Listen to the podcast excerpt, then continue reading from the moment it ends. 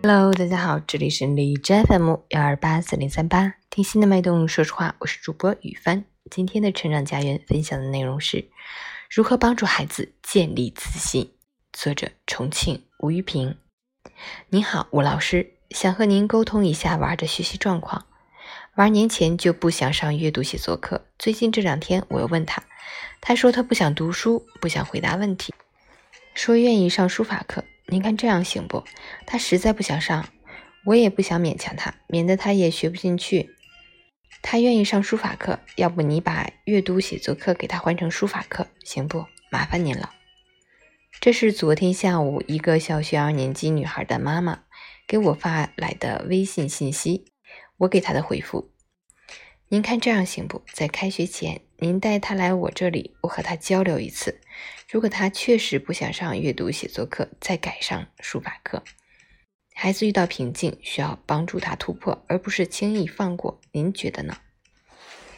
半个多小时后，他带着女儿来到了我的办公室，先是和母女俩一起交流。我看孩子放不开，就请他妈妈回避一下，单独和他沟通。听你妈妈说，你不想来上阅读写作课了，是不想看见我吗？你就这么讨厌吴老头吗？我开玩笑似的让他放松，请他说出真实的想法。他急忙解释：“我不是不想见到你，而是听课不太懂，应该只听懂了一半，回答问题又怕出错，所以就不想来了。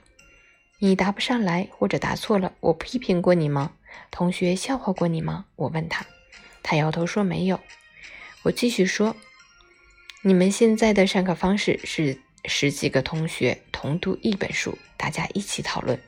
你想出一点，他想出一点，吴老师还想出一点，每个人都贡献出一个想法，不就把这本书弄懂了吗？怕什么呢？他微笑着点头。我知道他酷爱跳拉丁舞，而且的确跳得非常好，还拿过奖。据他妈妈说，一有空闲时间，他就要跳。就在和我聊天的过程中，他都会比划跳舞的动作。我问他：“你觉得跳舞的那些动作，你天生就会吗？”他说：“学的。”跳起来累吗？我又问。他说：“累。”那你想到过要放弃吗？我追问道。他说：“没有。”为什么？我又问他。他说：“因为热爱跳舞。”我说：“好，接下来就要让自己热爱上阅读写作。你充满灵气，只要稍加努力，就会学得很好。”他用怀疑的眼神看着我，真的吗？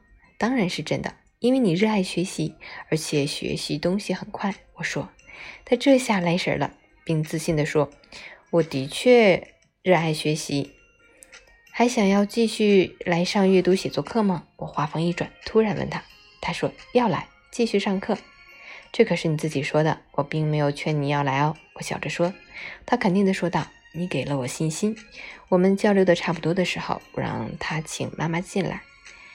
他妈妈听到这个结果，自然很开心，并说：“说话要算数啊！这是我第二次找吴老师了，希望不要有下次。”我告诉女孩的妈妈：“我们要选择相信孩子，他一定可以。”前后我们交流了四十几分钟，女孩和我拉了钩，我们愉快的道别了。望着母女俩的背影，我陷入了沉思。帮助孩子建立自信，这是孩子学习好的根本。可有多少家长有意识去做这件事情呢？就在我和女孩交流快结束时，她告诉妈妈，吴老师给了她信心。妈妈反问她：“我没有给你信心吗？”她直言不讳地说：“没有。”我时常对家长表达，对孩子无条件相信，他们会创造奇迹，因为相信本身是一种神奇的力量。遗憾的是，没有多少家长相信相信的力量，他们通常选择的是怀疑。我家孩子可以吗？他是那块料吗？他能够像别人家的孩子那么优秀吗？我不相信一个从小生活在不被信任的家庭环境中的孩子，长大以后会自信满满。我想说的是，您的孩子值得相信，因为每个孩子真的都了不起。他们都是在被信任中释放出潜力。